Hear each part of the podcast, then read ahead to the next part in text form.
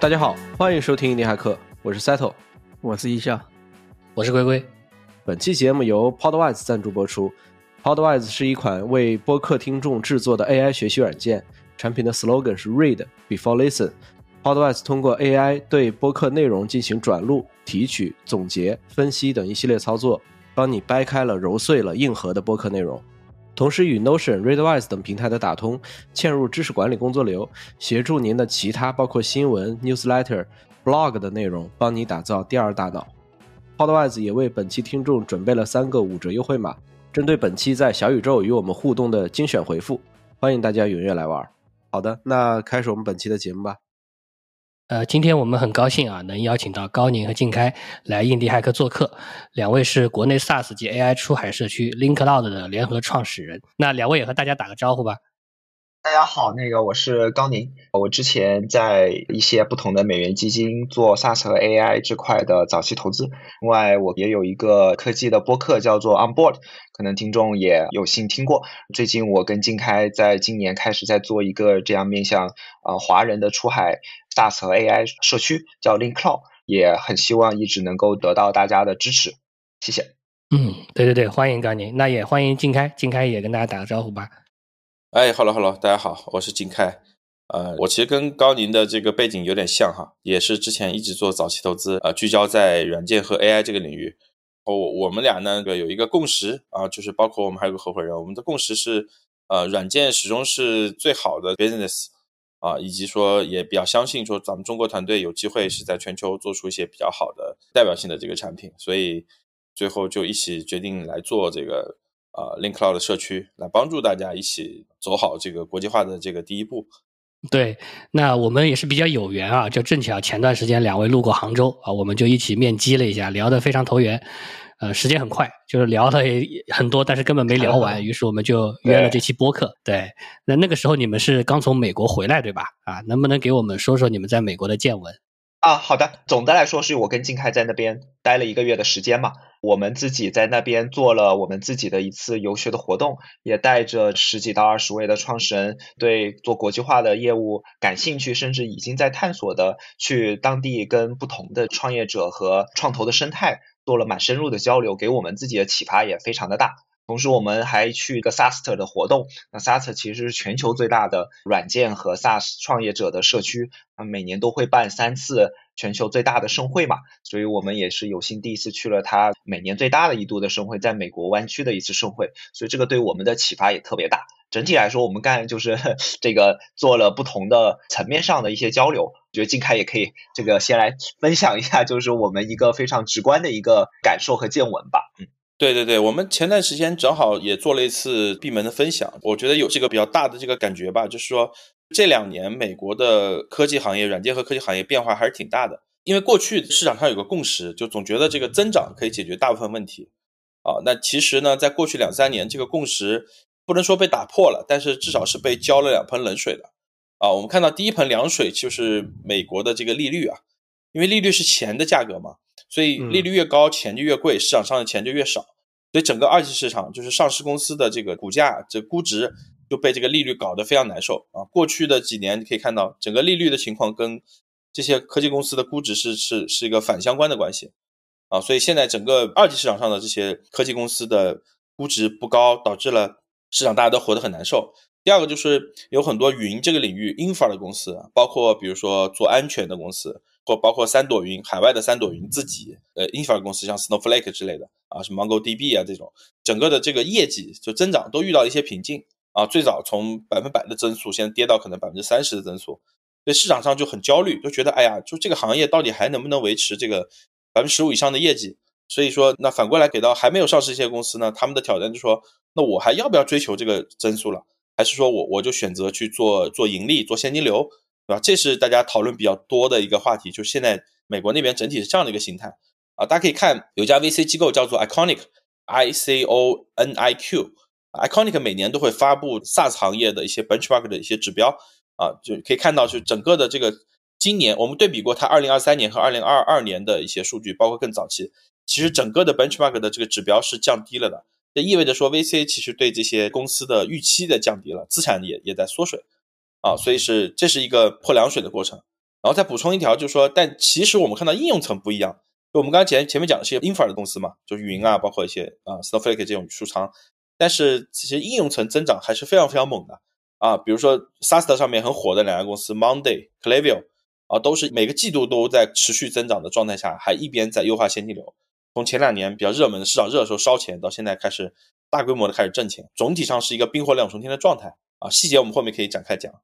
对，我就补充一点，是我我这时候我其实会 link 到，就是联想到国内的情况嘛。呃，我觉得可能绝对的落差肯定是有的，但是相对的变化，我觉得也有相似的地方。就是从我们刚才讲到，我们去到 Saster 是吧？就是行业里面最大的盛会。那我有看以前的这样的他们在 YouTube 上面的视频也好啊，就是现场的一些讨论的热点也好，就前两年。呃，中国和美国的资本市场都很热，然后大家讨论的很多的话题都是关于怎么增长，怎么 go to market，然后公司怎么可能烧更多的钱换取更高的增长。但是到了今年的时候，可能金开也会讲到，就是专门有一个有一个区域，有一个很大的会议厅叫 Bootstrap，或者是说就是 Bootstrap，大家肯定这个概念就已经听过很多遍了。就是如果我拿少量的钱，或者不拿钱，或者自己去投资的方式，怎么去在最小的单元成本上去找到 PMF，然后自己去 scale，就是这个话题，其实就是哪怕在海外，其实前两年也没有讨论那么多，因为大家的方向还是说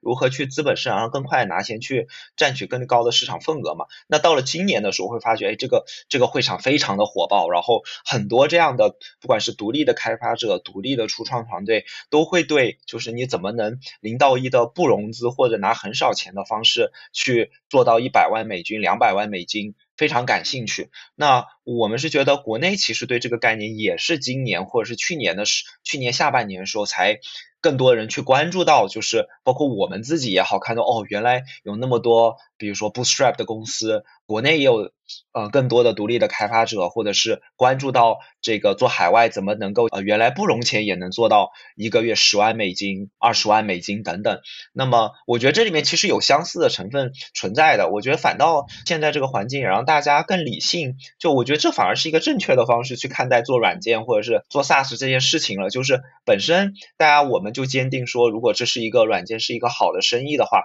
那有没有可能从刚开始就用健康的方式来发展？来去做增长，做健康的持续的发展，就这件事情，我是觉得在全球范围内，大家都是开始在非常热烈的去讨论了。所以这个我们在在湾区感受也是也是非常强烈的。对，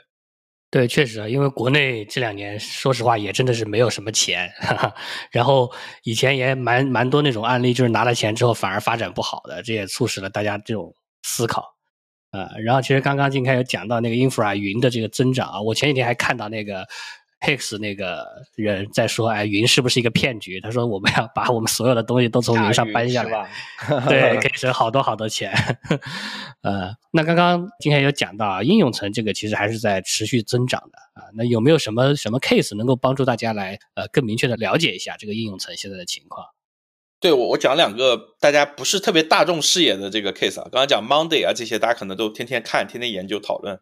就其实今年一个呢是说，今年九月份有一家新的公司刚刚上市的，叫做 Claviyo，K L A V I Y O 啊 Claviyo 是做什么呢？就是呃，如果用大白话讲，就是发营销邮件和短信的啊。但是这是一家这么一家公司，但是这个比较好玩的地方是，它其实早期冷启动的这个过程，我们深度扒过，包括也跟他们里面的这个。呃，公司的这个核心成员聊过，就是他们最开始做这件事情的时候，嗯，就完全没有去想过融资这件事情。就其实是两个人看到市场上有个需求，那个时候他们是二零一二年开始创业嘛，然后那时候看见，呃，很多很多行业，尤其零售啊、电商啊，已经在某种程度上很多业务上的一些流程都已经数字化了，用了 ERP，用了呃 Shopify 这样的平台，用了啊就 Stripe 这样的收款，对吧？然后用了一些啊 CRM，但是这些数据都是散落在各个平台里面去的。所以最开始的时候，他们就做了一个类似 f a n c h a n 的这个数数据连接器啊，就是帮客户把这些呃数据都收集到这个这个数仓里面嘛，比如说，然后去去收一笔钱。两个人刚开始创业，可能第一年就是当然也感慨那边确实商业环境比较好，就两个人创业第一年就大概一百万美金的收入啊，所以其实他们过的对他们的日日子过得很开心，对，然后然后到后面发现，就跟客户聊说，哎，那客户你这些数据收集起来以后都是干嘛了，对吧？那他说。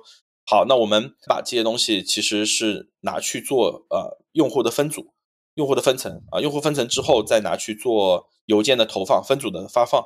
啊。那哎，那他就说，那如果我帮你把这事做了，你会付我多少钱？那么算了一下，就差不多是他做连接器那个事情的三倍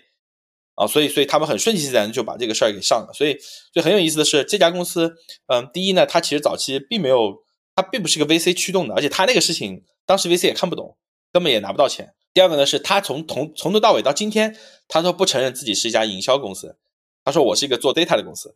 对，所以所以这是他的一个初心啊，只是说呃营销就发邮件发短信只是我的一个应用场景啊，所以这是一个很有意思的一个过程。当然后面他是到第创业第三年吧，确实是因为业绩比较好，然后市场也比较好，然后拿了一些 VC 的钱，然后确实对这个事情对他的整个的这个业绩增长还是有帮助的，还是手里有钱心里不慌嘛，对吧？但其实到今天他到上市的时候，他很自豪的讲，他说。我历史上融了四个多亿美金啊，但是我今天我只花了一千多万啊，实际上大部分的钱都趴在账上没有用，所以本质上我觉得它还是一个资金效率非常高的公司啊，所以所以 Clavio 是一个我觉得蛮有意思的、很有个性的一家呃一个事儿，然后恰恰是因为它这些特性，所以它今年上市的时候，它其实呃即时销售的这个份额很抢手、很热门的一家公司，对，这是我想分享第一个哈，然后第二个比较有趣的一家公司叫做 Bitly，B I T L Y。Bitly 其实我很早就知道这家公司，它是做了一个非常简单的一个小工具，就是做长链转短链的一个工具。就是当你在 social media 上面，比如说你要 PO 一条链接，那那比如说从其他地方粘过来链接会特别特别长，有很多乱码，十六进制乱码，对吧？那很丑，而且很长，占字符数。那它其实就做了一层跳转，就帮你把长链缩成短链了啊，然后以及衍生出来做呃链接转化成二维码的这样一个东西。然后就这么个东西，我其实之前很早就知道的，然后也也知道它的这个量还不错，也做了很多年这个公司。但是直到我在 SaaS 上看到他们上来演讲的时候，我才吓了一跳。就这么一个小东西，居然做了一亿美金的 ARR，哦，这个是非常让我震撼的。就是这个事儿比 Room 还要震撼。就 Room 前两天被十亿美金并购，九点几亿美金并购，它差不多也就四千多万的收入。一个录屏软件做到四千多万美金收入，我觉得已经很厉害了。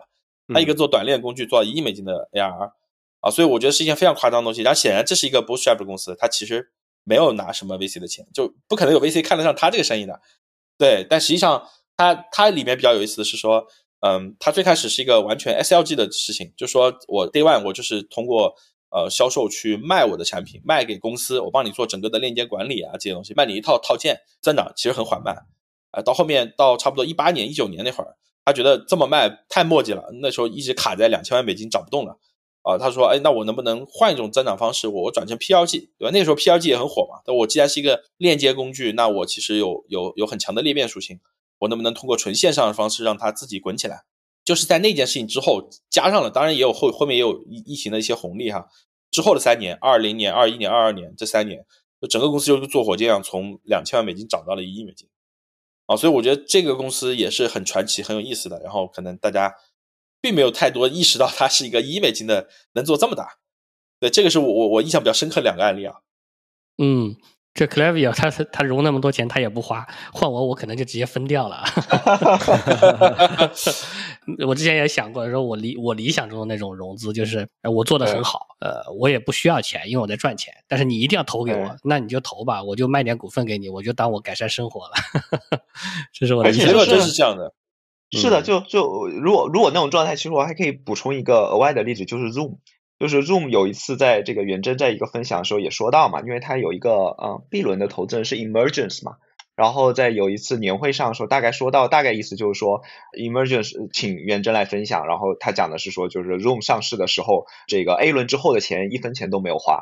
然后那 A 轮的时候应该就是拿了可能一千万美金这个样子吧，所以他整个花了应该也就是几千万美金这个样子，或者是就小几千万美金，但是他手里其实拿了到后面其实拿了。可能有一亿美金、两亿美金的。我我其实有感觉是说，就是有没有发现，就是呃，先不说到底 SLG 和 PLG 的好坏，但是实际上你会发现，产品真的是一个很 PLG 属性的产品。就是不管它之前的发展方式是什么，但是有这样属性产品驱动的东西，它的现金流和它的商业模式在没有资本热潮的情况下的时候，它本身就是很好的。就 Zoom 其实当时大家其实也比较了解，它刚开始也不受这个资本市场的看好嘛，大家觉得你怎么卷得过 Webex 对吧？然后又是一个可能华人团队，或者是这个也不算是一个这个 SaaS 创业者的主流的这个投资人喜欢的画像。那 Clayview 也是这样的，因为那个团队我知道在 Boston 就波士顿这个地方，怎么可能是 SaaS 软件的这个这个圣地呢？当然还有 HubSpot 啊，就是但是还是公司少嘛，所以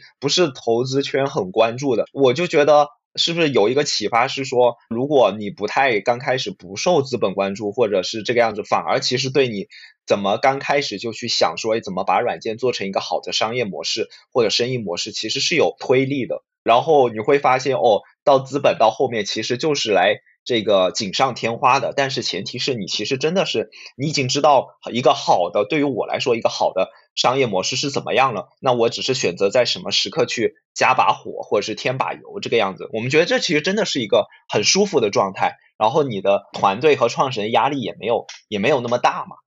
对对对，确实，因为那个时候其实你已经自己能够活得下来了嘛，因为你没拿钱，你肯定第一要务就是要活下来。其实你的 PMF 已经找到了，但是你拿着钱去找 PMF，这个时候其实你的心理压力是很大的，而且资方那边给你的这个压力也是很大的。一旦说你没有满足预期，你就完了。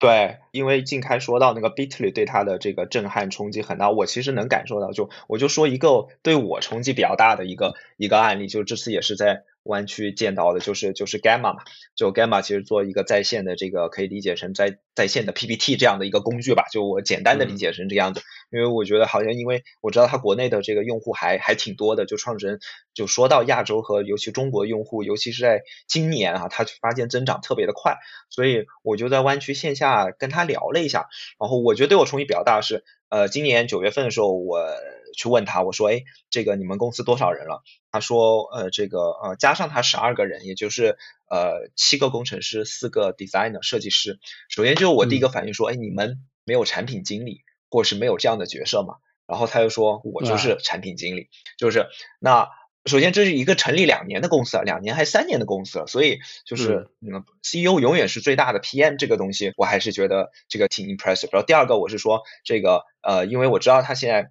有大几百万的用户了嘛，然后我说你一年前就是去年的时候，去年他的刚刚 GA 就是通过了 waitlist 就开始八月份还是九月份的时候就正式的开放了。我说去年也正好是八九月份，我说去年这个时候你们公司多少人？他说十二个人。也就是团队完全没有变化，然后当时我的震撼程度真的是，就是因为我们投 SaaS 或这个话，就是就是前一两年真的太火热，就是基本上我们可能第一轮第一笔钱进去的公司，至少扩充到十个人到二十个人是绝对有的。这个时候这个数据还是什么都没有呢。然后但是这个你再到要增长的时候，别说一百万用户吧，就是这个在增长到十万或者五万的时候，这个团队基本上就翻了一倍了。所以，当我听到一个公司从零就几千个用户吧，waitlist，他跟我说就是不到一万，就几千个用户到几百万，而且是大几百万用户，这个公司团队没有任何变化，甚至连 go to market 也没有人，PM 都没有。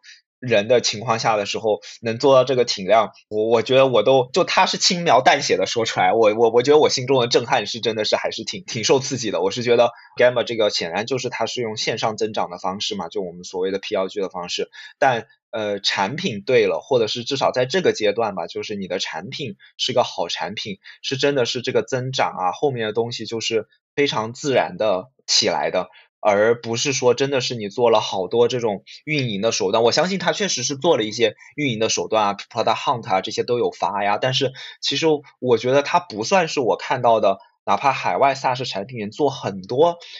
Go to Market 手段的一家公司，他做的只是大家的一些常规的操作。但是这个产品真的是有口碑了，做得好了之后的话，当然也有一些协作的属性啊。但是就这么传播开了。当然有 AI 的推动，但是你说能够健康的增长到，就是没有任何广告投放的时候，增长到几百万的用户，我觉得这个还是能说明确实是一个好的产品吧。所以这个是呃对我的冲击还是挺大的。对，是的，因为 Gamma 我也是最早在 Product Hunt 上看到的，然后我看到之后，我对我对它的印象就是它呈现的效果很震撼。然后这种震撼的效果，产品本身带来的这种这种震撼，就会导致说很多。很多自发的传播啊，就是你会在这，比如说国内的小红书上啊，或者说在那个抖音上，其实都会看到他们在自主的传播。对，是的。那天其实我们聊的时候，你就也问过我们说，哎，我们做 Podwise 有没有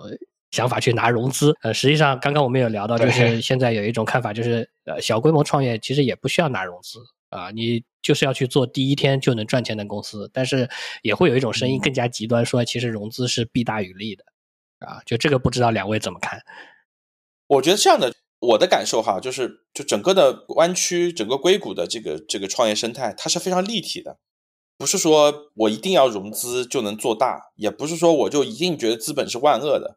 就很多时候，其实跟咱们跟刚宁刚才讲的一样，就是它是一个相辅相成的关系。就好比我们去 SaaS，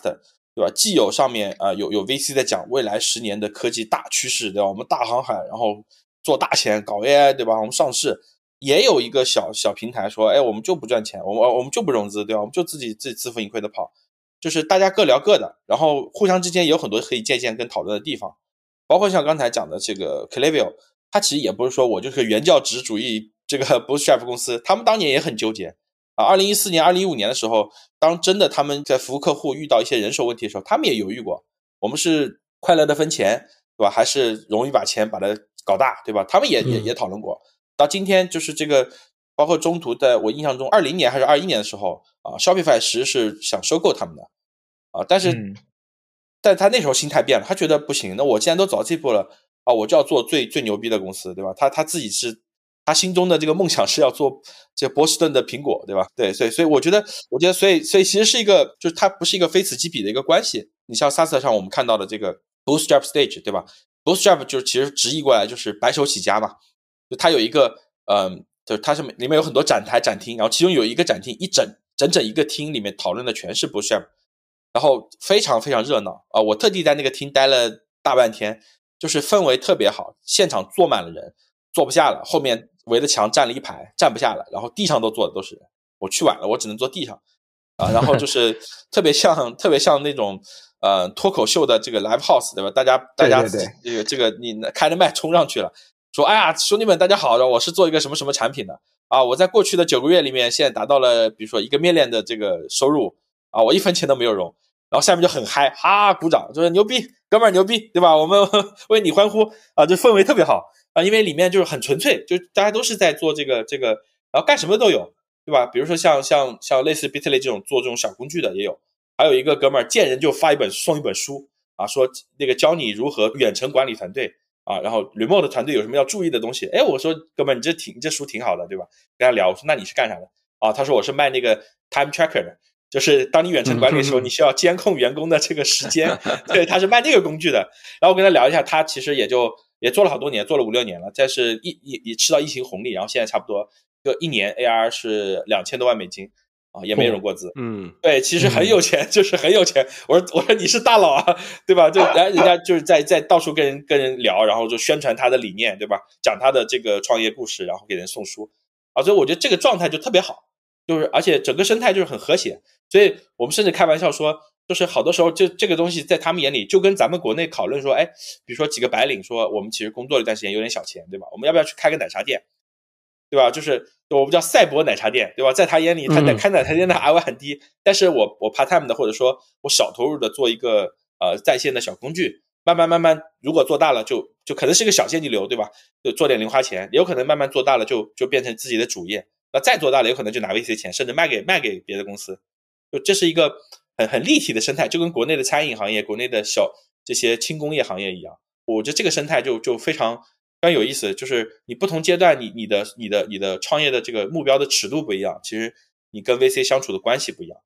然后 VC 跟国内也不太一样，国内其实感觉，嗯，VC 好像是一个非常一小撮人，但那边的投资人很很广，他不光 VC 可以拿钱，个人投资也非常火热。很多人比如说同事出去创业了，哎，我就投个五万美金，对吧？我就看我就哥们儿，我就看好你这个人，你干啥我不管，我就投你五万美金啊。所以所以这种生态也很繁荣，所以它整个的状态是是是非常立体的。是这个赛博奶茶店这个概念挺有意思啊，其实就是就是数字副业，对吧？对对对，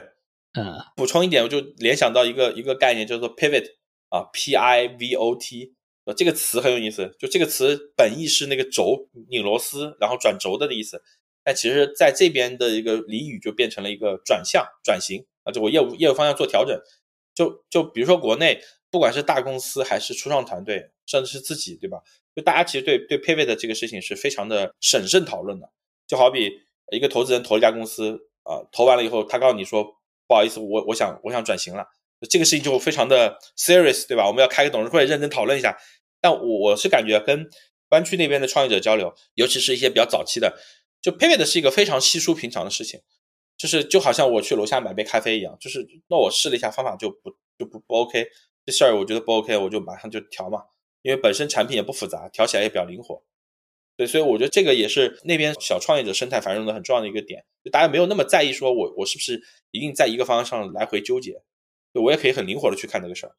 嗯，对。就这点，我其实想展开一点说的是，就我觉得金开刚才讲的这个 VC 和呃创业者或者是这个创业公司的关系这一点，我觉得还挺是挺中美之间挺大的差异的。就可能我我跟静开其实也就是早期投资，你说短也不短，其实经历了我觉得尤其是软件啊或者 To B 这个赛道上。呃，六七年的时间嘛，甚至更长嘛。然后我们自己是有感觉，就是说，可能我们确实看到的太多，在国内的公司是一竿子到底，就是你真的找对了方向，然后你就一直增长啊、扩张啊，然后融钱呐，就这个飞轮就滚起来，然后一直到成功，这样的案例太多了。但是其实没有看到的，或是自己也没有看到过，有中国的公司实际上是海外样，就真的是可能早年的 Notion 是怎么样的，早年的 Klaviyo、早年的 Figma 是怎样的，就是他们经历过，其实很多。对吧？Notion 其实是做了它的二点零版本，在日本重新开发过以后才成功的。可是对投资人来说，你这个当年他做转型、他做调整的时候，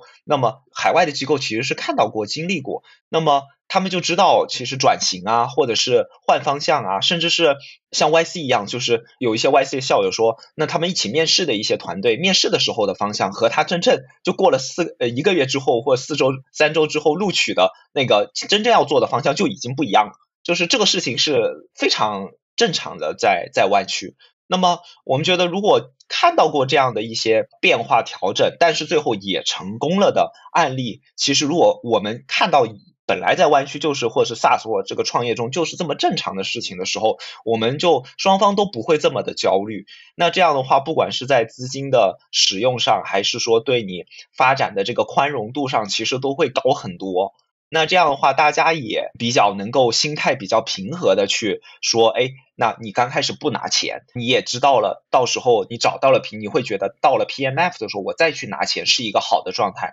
还是说我刚开始是拿到了一笔钱，但是其实对于投资方来说，我也很能接受，就是你可能刚开始跟我讲的方向和你两个月之后的方向就不一样了，甚至可能完全不一样，也是能够接受的。那么这个这这这种双方嘛，我觉得就是大家都以最后都是想把这个事情做成功的，或者是做大的。但是如果从心态从 day one 开始，其实大家都是一个比较和谐和相互能够去理解的状态的话，你选择性就会很多。就像静开说的，就会能够慢慢形成一个很立体的一个创业的环境吧。创业者也知道，因为嗯我们还有一个规律可以发现，确实因为 SaaS 行业在啊海外或者在美国这边本来发展的时间就是比我们要长那么多年嘛，所以的话很多其实这个。就从概率上来说啊，就是真正能够其实更快的跑动 PMF，或是更快的做到更好的收入的公司，都是连续创业者。那连续创业者其实人家前一两家公司就是转过型啊，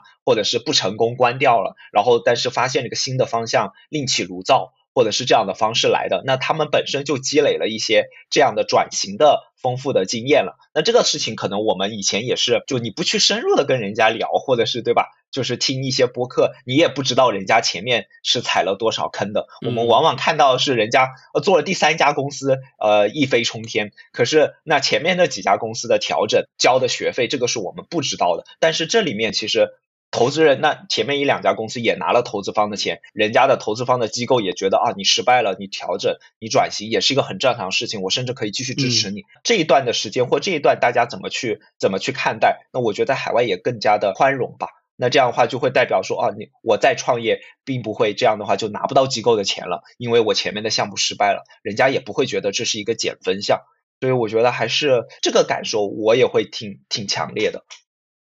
啊，你这么说，我我真的也觉得是啊，就体感上，就是 你这个心态，然后包括这个氛围，能够让大家不要那么焦虑，对吧？去做出一些错误的决策，或者说觉得说，哎，我我就是一定要增长，要怎么样？我不行了，我就会被这个市场资本抛弃啊。就是你一直在这种这样的心态里面，其实你很难把产品持续的去做好。是的，会动作变形的。对，而且实际上国内的这个互联网公司，就成功的公司就太过传奇了，就是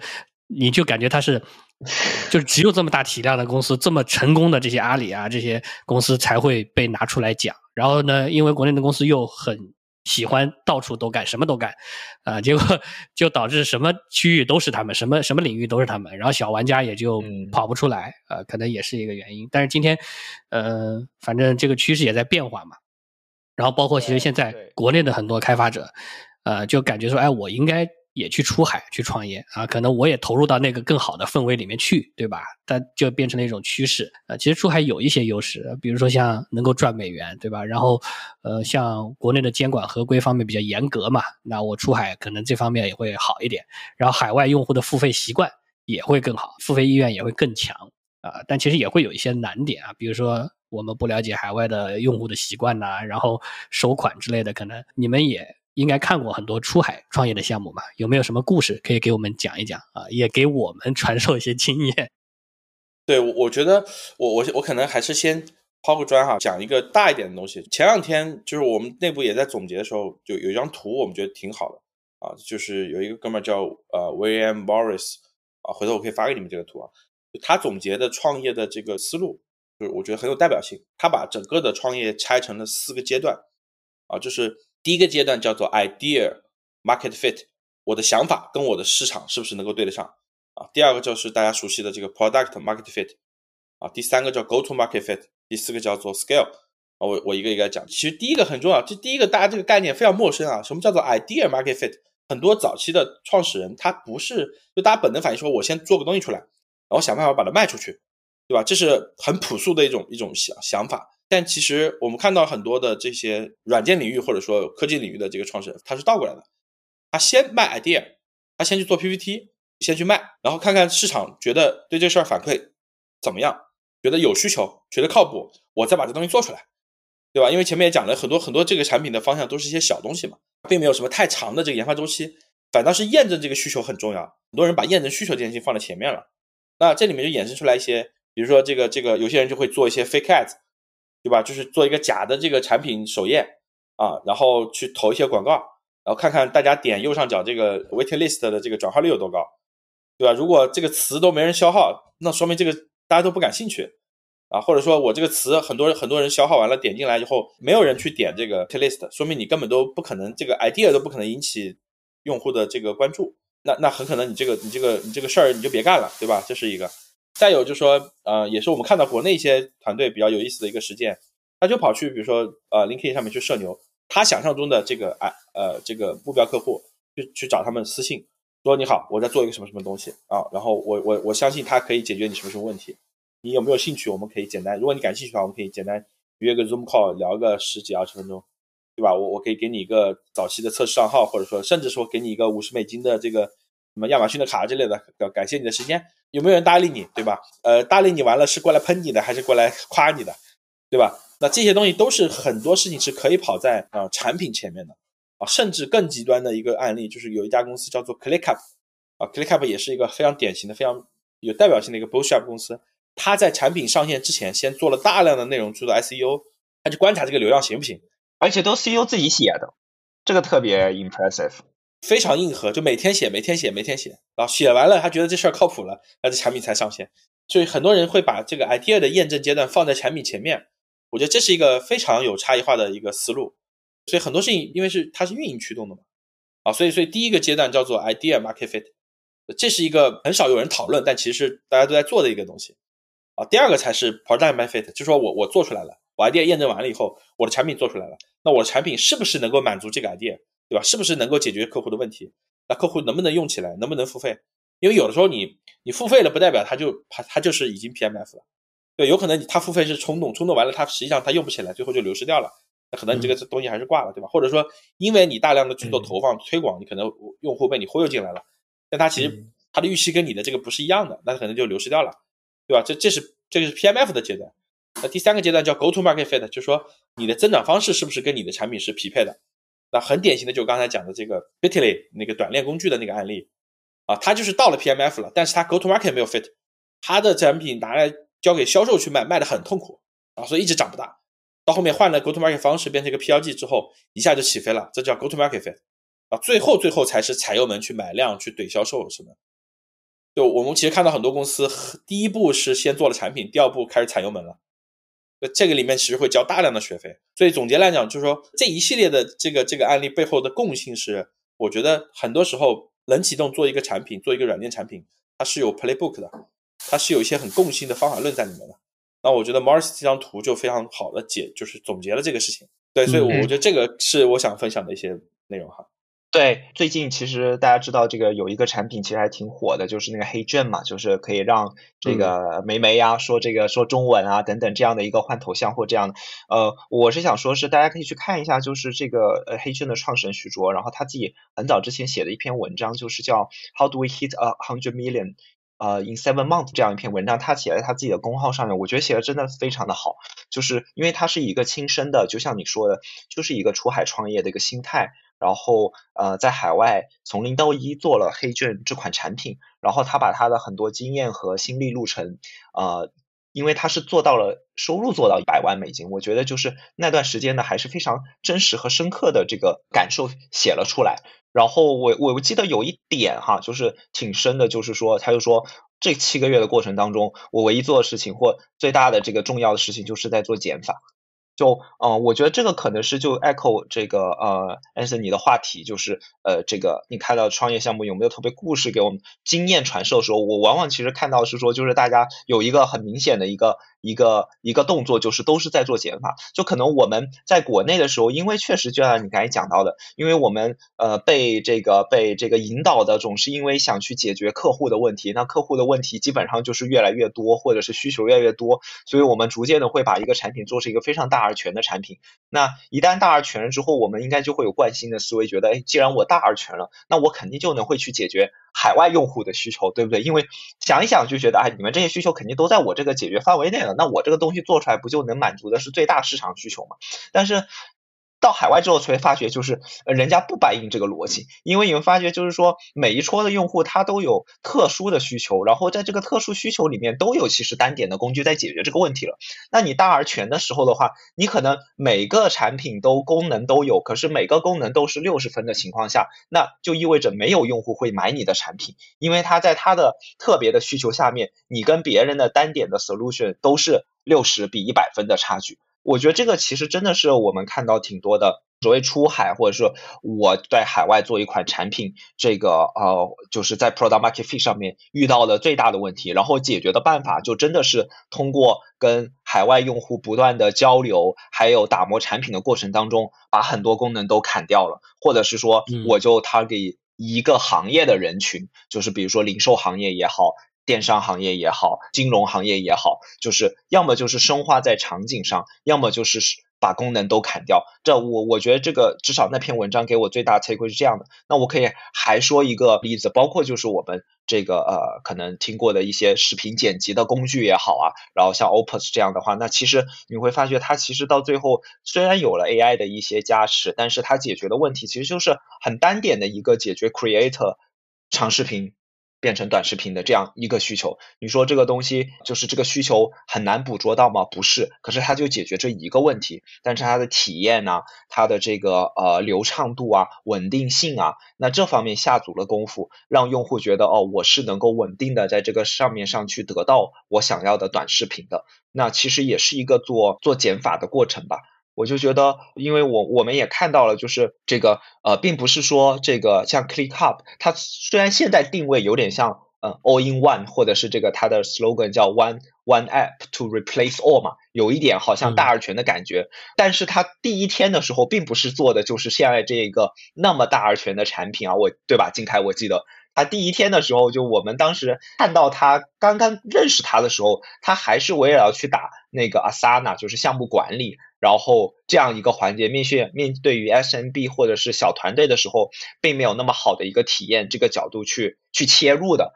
然后当然你说，呃，大家后面有讨论到，像今年或现在大家的收支预算开始变紧张了，更多的客户会说，那我开始想用这个 all in one 的这样的一个产品的趋势明显了。但是这些公司不是 day one 的时候，我就是提供一个大而全的产品，都是有一个比较细微的切入点的。我觉得这一点的话呢，我相信就是走过这一条路，最后小有成功的创始人，应该都会有特别。深的一个意识，至少在我们访谈的很多，就是我们觉得还不错的出海项目的创始人，呃，想让他们分享一下经验的时候，就共性最高的，我相信就是前三条吧，一定有一条是这样的，就是怎么做减法，然后最后找到的一个功能点是最后是口碑传播开的，Twitter 上被引爆的，Product Hunt 上真正发布成功的，那都能 link 到其实是这一个原则上来。嗯我稍微补充一下 All in One 的这个事儿，就其实 All in One，呃，Clay Papp 讲自己 All in One，它是确实是一个品牌词，他会把这个事儿当成口号来喊，但其实这不是它流量词，就说白了，用户是不会去搜一个 All in One 这个词的，就 All in One，因为它它不是个需求，它也不是个 feature，对吧？它只是一种理念，就很多时候它实际上的获客，它也是 All in One 里面的某一个具体的痛点，某一个具体的功能，然后用户进来了，进来以后发现哦，你还除了一，你还能做二三四。然后去做留存，其实它是这样来讲的，所以本质上它它其实并不是他嘴上喊的是 all in one，但实际上去真的去获客，还是一个某个单点的这个功能去吸引他们。嗯，明白。因为我们在做那个 Podwise 嘛，之前是做呃主要是听众端的嘛，然后我们之前也有在聊说，哎，那要不要做那个主播端的？然后主播端的，因为底下很多功能是底层的能力是可以复用的啊，但是把它做到。Podwise 里面，我本能的会觉得感觉有点问题啊，就是如果我要做这个东西，我是不是单独再起一个品牌会更好啊？但实际上今天听下来，我就觉得说这个事儿也不是单独再起一个品牌，其实还是要关键找到那个呃真正能打动大家的点啊，然后去突破这个点，把这个点做到一百分，其实是最重要的，对吧？对，其实想这个 Ansel 或者是 Settle，我其实就想补充你们一点，就当时 Settle 找到我的时候，然后就是我们认识的时候，你就说，哎，有 Podwise 这个这个产品嘛，然后就是我能马上 get 到你的意思，真的就是因为其实你们产品就打的就是就是那个点是说，呃，就是一个播客，我快速的帮你变成一个 mind map，我记得就是就有一段话或者是有一个这样的一个解释。呃，一个一个一个定位，我就觉得那个解释特别特别的好，是在于就是它足够的简单，然后都让我不用想，我就知道说哦。再者就是我确实有这样的需求，那这样的话，你用这样一句话告诉我这个产品是做什么，我一下子就知道哦，这是我想要的东西。就是就这一点，我觉得还是对我。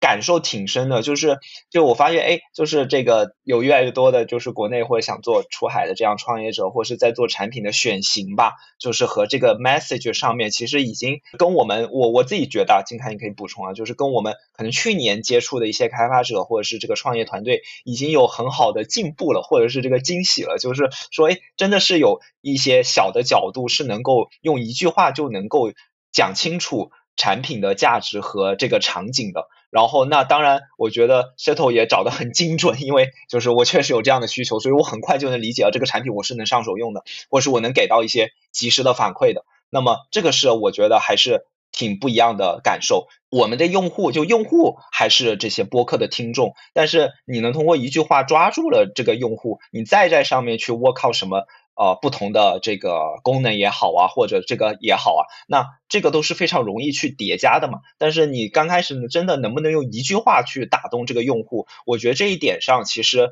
能够去联动我刚才说的做减法这件事情。你只有减减减减到了，你真的就是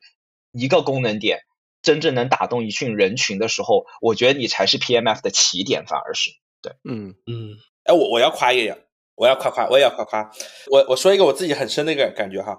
我觉得我觉得最好的点就是这个 aha moment 很短，这个特别棒。就是其实我是一个严重信息过载人，我的邮件邮箱里面有有有大量的没有读的这个 newsletter，对吧？然后 podcast 里面有大量没有听完的，对。然后有一天我把我把我想听的东西甩进去的时候。咔嚓一下出来一个脑图，这个这个点还是我我现在还印象很深刻。我觉得这个特别好，就是确实用户上来你不用多多逼逼，对吧？你就做一个动作，然后啪就给你一个哈的一个结果，就就这客户就可能就被你转化了。对，所以我这个刚才刚你讲那个，我我我也是觉得非常有有感同身受的。对我我不知道你们，因为你们现在也做了做了上线一个月了嘛，就整体有没有其他用户跟你们聊过这些东西？然后你们自己有什么感受吗？我来稍微补充一下，刚才高宁跟金开讲的那个 aha moment，其实我们也一直在思考这个问题。你看我们讲的，包括 gamma，包括 Hey Jane，Hey Jane 最开始的那个爆点其实是美美讲中文嘛，对吧？其实别的地方有爆点，其实最近又有一个爆点是郭德纲讲英文，对吧？哦，我听，我刷到了，看到了。对，就是你看，你看我。对，你看我讲这个事情，大家都知道，就证明这个东西真的 go viral 了，对吧？它就是真的病毒式传播了。其实很多时候流量就是这样一轮一轮爆起来的。呃，可能你有 SEO 的作用，可能一点点累积的，但是你又有很多爆点去引引发那个 SEO 的内容不断的在起来的。所以说，对，我觉得这个过程是一个我们也要去思考的这个过程，就是怎么样能够把我们这个 aha moment 做的再震撼一点。啊，就是你不断的能让别人产生这样的，哎，我想我想去分享，我想去干嘛的？我觉得这个点其实是特别不一样的。对我们现在其实上线有一个月了，我们当前其实还在准备一些事情去上 Product Hunt，就是点是什么呢？就是我们现在觉得说，当前我们的有一些体验上面，我觉得还是可以去做优化的。一个是本身的这个 Podwise 里边最基础的那个 Transcripts，其实我们当前的准确性上还是有很大的部分可以提高的，而且我们知道怎么提高。啊，现在也正在做。对，其实这部分提高过后，它会带来很多很多的点，就是比如说你，因为你的 transcript 是你所有东西的基础，所以说一旦你这里提升过后，你才有可能做你 mind mind map 也好，你做你别的东西也好，可能把它变得更准确更好。对，但 transcript 这块，我觉得我们是一个挺大的一个不一样。再一个就是 go viral 的这个过程，我们也在思考一些问题，就比如说当前我们在做的一件事儿是，我们可能会把 top 一百的。Podcaster，比如说我们去听的那个 Acquired 或者 All In，它里边可能有好几个主播，但是你在传统的 Transcripts 里边，其实你是不知道，不管是谁做的，你是不知道这个这句话是谁说的，你只有听了你才知道，你只能知道它是 Speaker 一二三四，但是等你真正挪到那一句的时候，你又不知道说这句话是谁说的，因为你得听一下。我们现在在做的一件事儿是，我们会把一二三四真正的标出来，就是比如说这个人。演讲嘉宾是谁？这个会对嘉宾是谁这件事儿会真正的标出来。这个里边其实难度还挺高的。对，就比如说你里边谁是谁这件事儿，我们可以通过他以前的语音记下来。还有一些就是比如说很多的播客里边他会有嘉宾嘛，对吧？但是那个嘉宾是谁，我们可能会通过类似 L M 或者别的东西可能会给他猜出来。但是会让他真正列出来说这个嘉宾是谁。这个会是一部分，因为嘉宾是谁这件事儿也其实也挺重要的。它包括你的 mind map mind map 也好，包括你的 outline 也好，其实它也会更准确啊。这部分其实我们现在在做。当然，我觉得我们现在第一次的 PH 的这个机会，我觉得我们还是要就是很精准的把握好的。一开始是我们可能要准备更多的英文内容，在我们预先已经做好 transcripts 的一些地方，就是要多做一些英文的内容。其实。呃，适合我们 Podwise 的这些内容，其实就那么几个大的品类。因为传统的你说我是一个 comedy 的这些内容，肯定是不合适的。那从我们这里就是 business，然后像 VC 的去做 investment 投资的这些，然后还有 healthy，大概五六个品类吧。这些品类里边的 podcast 是比较合适的，就做我们这种，就是你很很快的能够消耗这些内容。然后如果你需要。核心内容的话，你可以去精听。然后这部分内容我们可能会额外的多做一些，就是我们先预先帮大家去 transcribe 一些内容，然后到时候我们再去发到包括 pod hunt 上面去。对，现在我们觉得出海，我们自己碰到的一个比较大的一个困难，就其实我也是在 Link Cloud 社区里边也学到很多，就我们在那个微信群里面我也学到很多，包括有很多人说，哎，我怎么透过 agency 去投 influencer 的广告，去投网红的广告？对吧？我觉得这件事儿其实也是很重要，因为大家其实很多人可能想的说，第一点想的说，我怎么去投 Google 的广告，我怎么去投别的地方的广告。但是从我个人角度来讲，我可能会优选去想办法去投 influencer，或者不管是国内还是国外的。啊，我觉得 influencer 在这块儿的话，我觉得就它能产生的传播效果，还有 go viral 的效果，会远远大于你去呃可能去投了一个 Google 的广告。对，因为你投一过过的广告，它可能更多的就是说，哎，我提高了一下曝光，对吧？但是你像黑镇的那个东西，它很有可能就是不管是哪个网红发的，还是谁呃特别有兴趣搞了一个郭德纲的一个一个一个这个转英文的，对吧？我觉得这个东西就很有意思。对，就很多时候你去投了一个类似这样的一个网红广告，或者甚至很多时候是网红自发的，对吧？他自自己觉得这个东西有意思，他就自己去发了。对我们现在上线过后，也有一些人自发的去帮我们做，但是不是很多。嗯，我觉得可能包括我们的 aha moment 的问题啊，可能包括别的问题，可能大家还没有感受的那么详细。我觉得这部分还是可以去提升的啊。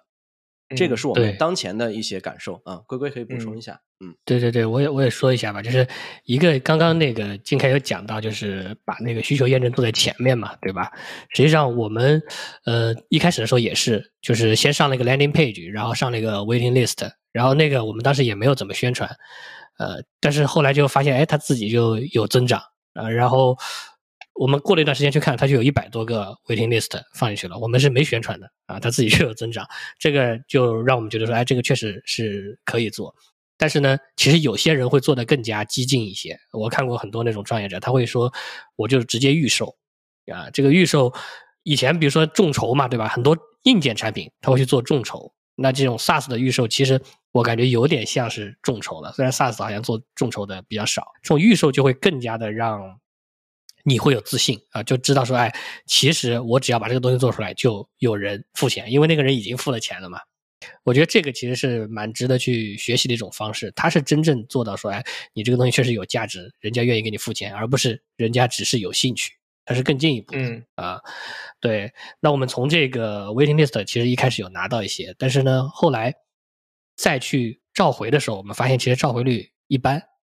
啊，然后这个嗯里面就是到底是发生了什么问题，我们其实现在也不是特别的明确。其实虽然刚刚那个赛头也讲到说我们后面打算做什么做什么，其实对我们来说，我觉得啊，从我的概念上，我觉得说我们去拿流量，虽然我们有一些概念啊，但是真正要转化为我们自己的 know how 的时候，这个路肯定是要去趟一遍才知道的啊，不然它其实更多就是我我它是一个知识，它不是一个说我真的掌握了的东西。嗯。啊，这个我觉得对于我们来说，因为第一次做这件事还是比较混沌的。然后呢，我还有一点就觉得说，我们因为我们要去做出海的话，我们这个团队在在这个呃海外的 native 上其实也是有欠缺的，呃，包括说你海外用户的使用习惯呐、然后他们对内容的这个呃要求。啊、其实我们今天说啊，我们去看一个中文博客转录出来的东西的质量，我们是很明确的能判断的啊、但是一个英文博客嗯转录出来的质量，其实我们判断不准。啊，我们并不能明确的知道说，对哎，他这个表达是不是好的呀，对吧？他是不是把最关键的知识抽取出来了？其实我们判断是不准的，虽然我们能看懂，啊，然后也包括就最基本的，比如说我们这个界面上的这些这些 UI 的文字，我现在也只能选择相信 GPT 四，我自己也不知道说这个词用用的是不是最准确的，所以其实这些方面是都是需要去提升的。然后还有一个我觉得很重要的一个点是，我觉得心态上。心态上也觉得要去修炼，因为像我刚刚提到的，比如说，哎，我们去拿流量怎么拿合适，对吧？我们这个 know how 要要慢慢的去自己去建立起来，然后也包括说，哎，我们这个东西，呃，怎么去适合海外用户？其实这些事情都是要自己去摸索的。然后这个这个正反馈周期就会比较长，然后我们也也不去拿融资的话，对吧？这个正反馈周期会会很长。那呃，虽然你可能会在中途怀疑自己，但是我觉得说这个事儿本身它其实就是要长周期的。你不是说因为你看了很多故事，有些故事就是，哎，我上线一个月啊一万 MR，对吧？我上线三个月 三一百万美金收入，这种这种故事容易让你迷失啊、呃虽然它确实是好故事，对，但它容易让你迷失啊、我觉得说就是你要你要在心态上要要知道这个正反馈周期长是正常的，呃，但是你要在这样一个背景下，你要持续的去 push 自己，要相信自己，对。对我，我还尤其是这个龟龟后面说这几点，我还挺感同身受。本来就最后一点我 echo 强烈，我就想说，就是呃，我们确实看到很多包括海外独立开发者说，哎，我怎么做到三个月一百万美金或半年？可是呃，我们没看到是他前面可能尝试了五款失败的产品，对不对？就是这些过程，他有 building public，他也会说，但是因为后者的故事性更强嘛，所以我们容易比较容易在那个这个后面的这个亮点或者是成绩上去被吸引，但是真的不知道，那对吧？就像 Figma 四年的时间做空冷板凳，然后嗯默默默打磨产品，那这段时间有多少投资人能够坚持下去啊？或者是说就就可能就会让创始人去清算了，你另外重启个项目吧。那这些事情是我们往往不知道的。我觉得这个心态其实可能会决定很多，就是你产品的节奏也好啊，然后这个整个 go to market 或者是这个做一件事情的周期也好，就这个我还到今年的时候看了越来越多这种偏 bootstrap，或者是说哪怕我们看到一点点成绩啊，就像黑砖和这样，可是大家也知道他之前就是这个做了很多次的这个调整和这个探索嘛，就是才有了真正开始后面几个月。有了一个突飞猛进的一个表现，那我觉得其实都是这个样子的阶段，只是我们太有的时候太过于关注关注后者了。然后第二个，我想 echo 这个呃 settle 的是，就我挺好奇，就是你刚才讲到的，就是你后面呃会想说，就是先整理，比如说一百篇呃一百个著名的博客，然后这里面内容会做的呃先先预制，就是这个呃 mind map，或是先先把它转录出来。那如果从那个 go viral 的角度，你有想过，就是可能有点像说，那我不一定做一百篇，而是挑选这些本身就 go viral 性质，就是有病毒性传播性质的一些。一些其中的一些内容，或者是里面包含着一些这种金句啊，或者是有爆点的这种这种语句，去把它做成做这些节目的内容，让这个我们这个产品更快的去。传播开吗？如果就比如说我随便说，可能 All In 里面有一个大佬，其实他说了一个非常呃以前没有人讲过的一个这个行业的一个秘密，因为他们有时确实会讲到嘛。然后这段东西其实从一般的内容你转入一百篇，大家也看不到这个在哪里。可是。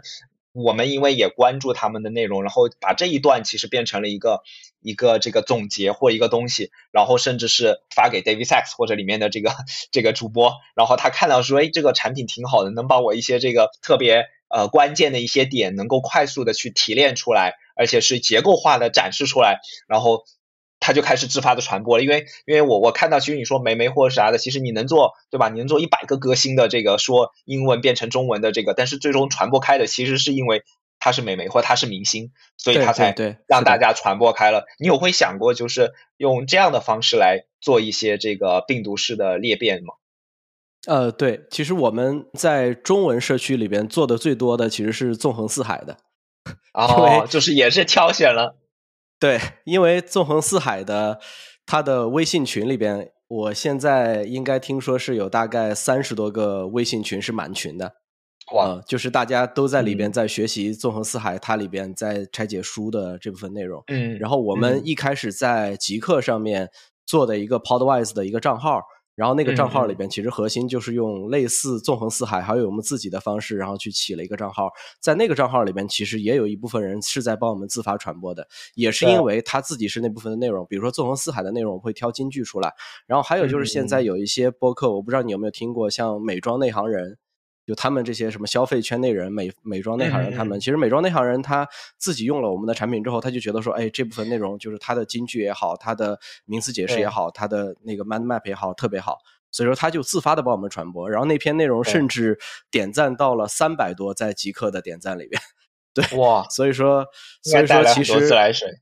对，所以说那篇里面其实就很多内容了。我们现在极客的 Podwise 的账号现在应该已经有五百多关注了，呃，就是单纯的在极客里边，因为我们其实也是一个从零开始做的一个账号嘛。对，就是这块还是有挺大的区别的，就是你还是要找，确实要找准人。然后我再讲一个另外一个点啊，就是我现在在做的另外一件事儿，是我们有 Podwise 的 Twitter 账号，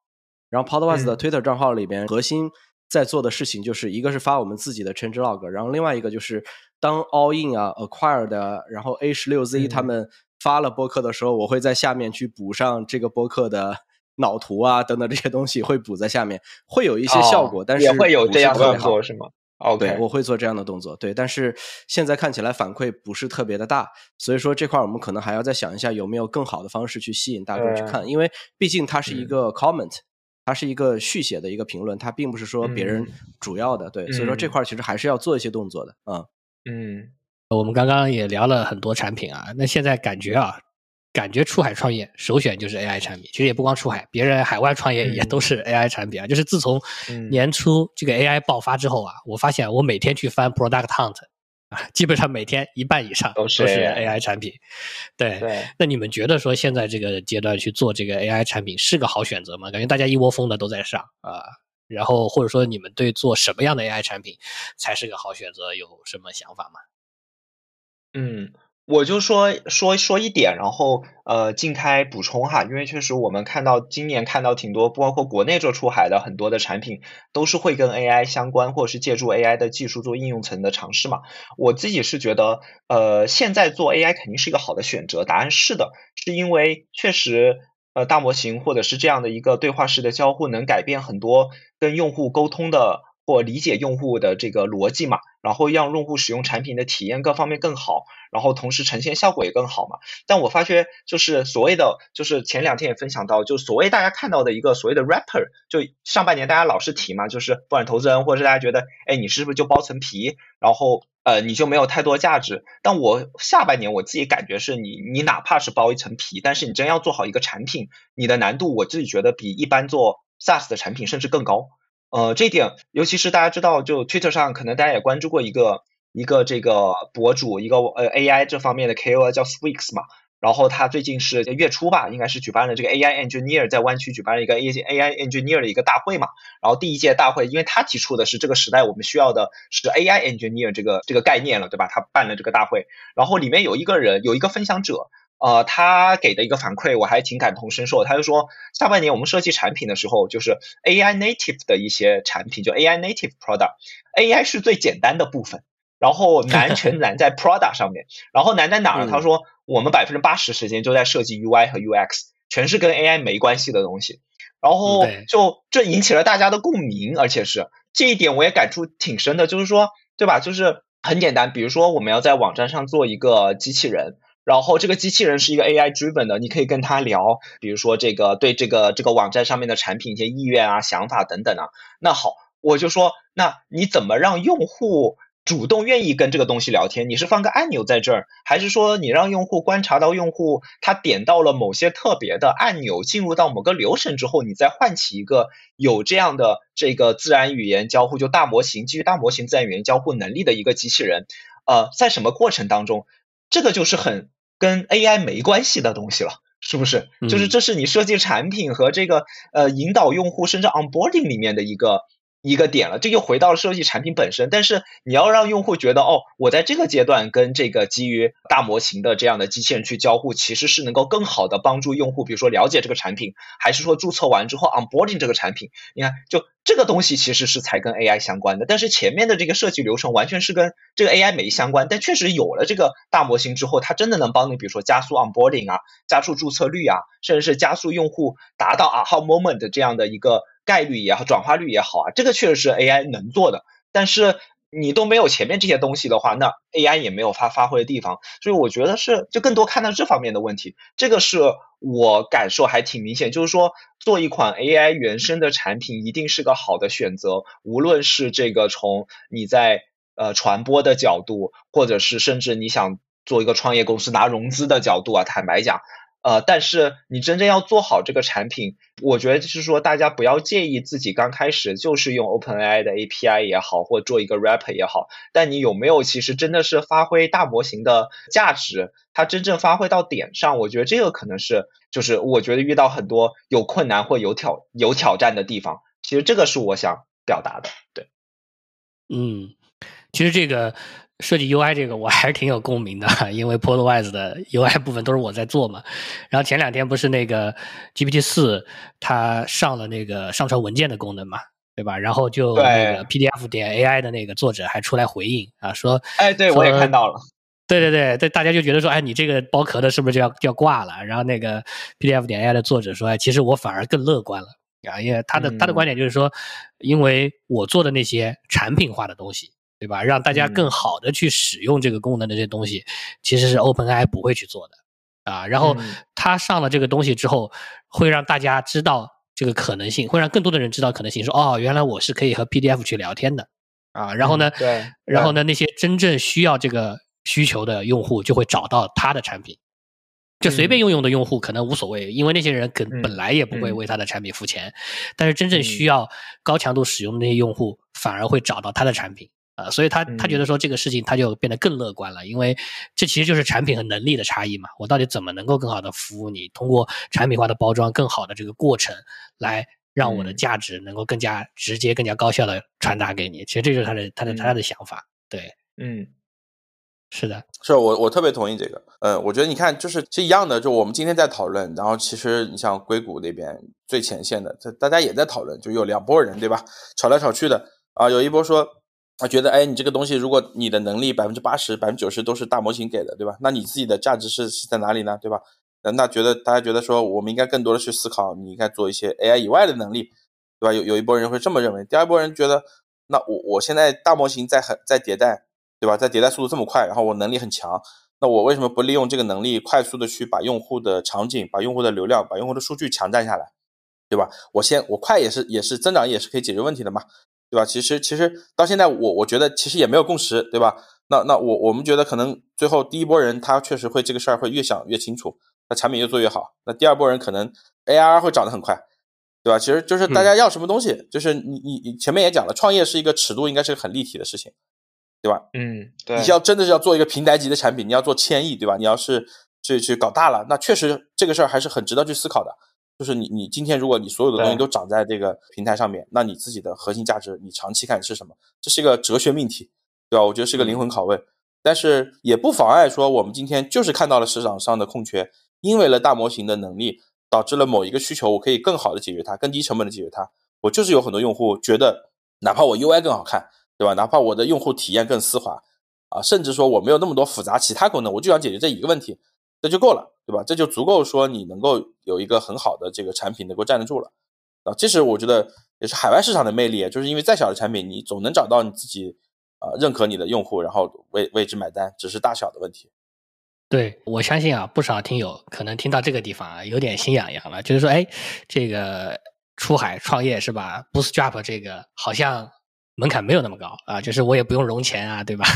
而且几个人都能做啊，可能想要尝试一下，或者说了解的更多一些啊，那我来帮听友啊。问一个问题，就是如果我想要进一步深入了解啊出海创业相关的知识技能啊，或者说啊想要知道别人是在怎么做的啊，我可以去哪里更好的学习呢？啊，比如说你们有一些什么常看的信息源呐，然后还有比如说那种 building public 做的特别好的项目，对吧？大家可以跟着看一看的，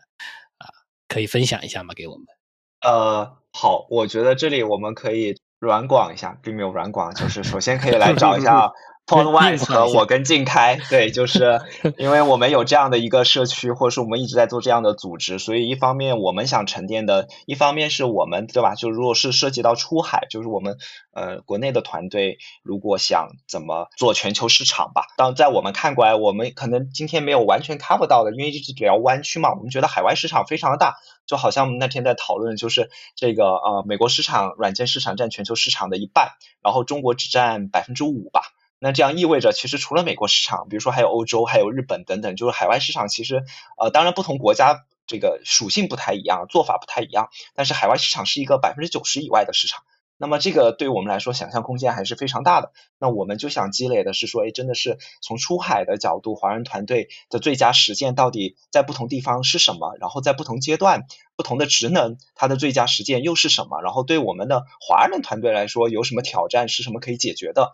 那这个欢迎大家来关注我们的 Link Cloud 公众号啊，然后跟我们交流啊。那这样的话，我们希望把有些东西更公益的、更广泛的传播给大家。然后第二点，如果大家想。看看海外的原生的吧，就海外的创业者、独立开发者。那我觉得大家聊到很多，其实就是在 Twitter 上的一个 tag，就 building public。我们自己也学到很多东西，就是这里面真是一个很开放的生态，对我们的启发都非常大。最早就是包括 Copy 点 AI 呀，包括这样的一些独立的开发者啊，他们都是在这个上面相互学习吧，而且甚至是这个还招到了这个自己的一号、二号位的员工。都是通过这样的方式，你让大家更好的了解自己产品的进展和 roadmap 和功能的迭代。那这样的话，那个甚至是收入啊，甚至是增长啊这些情况，那更好的吸引大家来相互呃分享经验。如果从这个另外两个频道上或者 newsletter 上的话，我觉得第一个的话，我觉得挺推荐大家关注 Saster 的。就 Saster，大家登录进就 Saster.com，到时候我们可能会在这个呃播客里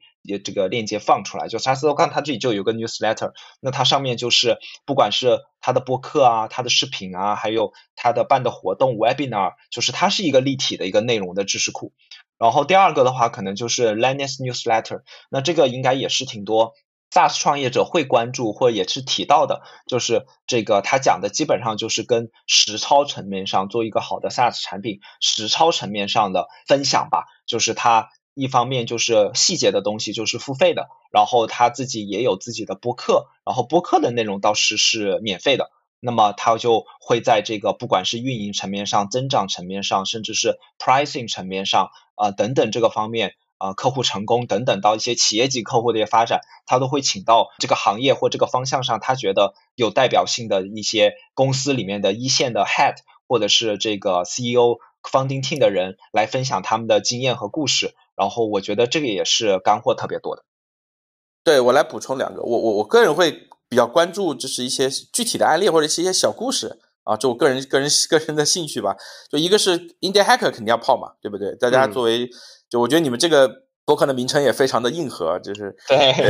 信达雅，对，所以我觉得对，本身海外就是有这样一个网站叫 Indie Hacker，对吧？就是它其实就讲这个，呃，就是里面全是自己创始人讲自自己怎么从零到一，然后去做一个独立开发者的一个故事。包括还有一些啊比较有趣的一些小的这种啊 newsletter，比如有一个叫 First Thousand 就 First 一千，它的这个里面专注的是说一些大公司、一些知名公司，它早期是如何获取前一千个用户的。其实讲的也是冷启动的故事，就当年他们还很小，对吧？他们是怎么迈出这一步的？那上面有很多，也经常会看到一些，比如说我印象比较深，今年看到就是叫当年这个这个 Canva，对吧？也是几百亿美金的公司，它它是早期最早是从这个给学校印刷这个年鉴啊年鉴手册起家的啊，做一个印刷生意的，对，做排版的，所以所以很有很多很有意思的这个视角，对，然后再就是嗯，Pro Hunt 就是大家也肯定知道嘛，对吧？这样，然后但我我我想说是我们要怎么去用利用这个 Pro Hunt，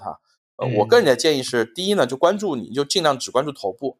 就长尾的意义不是特别大。其实每天有现在 p r o d u 也很火，然后有特别多的人去发，对吧？呃，然后因为你要核心理解说，我们自己自己要上 p r o d u 的，嗯，就是要第一要不要上，对吧？第二上的时候，我们的预期应该是什么？我觉得呃一定要上，然后要把它当成一个 branding 的渠道，而不是一个流量的渠道。因为你要知道 p r o d u 上面大部分都是跟咱们一样的开发者，包括这个创业者、产品经理、投资人等等，他不是你真正的用户，所以他在内给你带不来什么量的。但是为什么还是要上呢？我觉得第一，你拿一个 badge，对吧？你挂了官网，和本身就可以给你是一种背书。第二个，有大量的 KOL，有大量的播客，大量的 newsletter 的作者，天天泡在上面找话题。对，所以所以它会有很强的站外撬流量的这个撬动效果。所以你一定要意识到说 p o d h u n t 是一个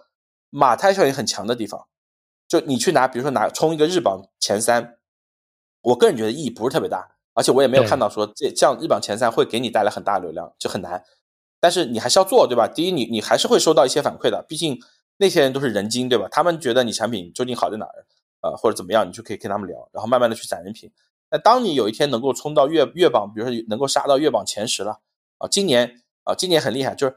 就过去好多年，就是我们每个月都会看月榜，对吧？然后今年连续出现好几个月榜的中国团队。啊，我觉得特别特别这个这个令人振奋。我们都跟他们聊过，然后确实都是月榜的流量效果还是很好的啊，更多的是站外的这种这种流量撬动，所以它是个马太效应很强一个一个一个现象。对，所以我觉得我觉得这个是一个值得长期关注跟长期去尝试的，嗯啊，但是要把它当成一个细水长流的事情，就不是说冲榜就完事儿了，冲了就忘了，继续好好做产品。嗯，对。这种这种站外流量能够撬动的话，其实还能够给你自己的这个网站有很多这种优质的 backlink，对吧？对 SEO 其实是有非常长期的好处的。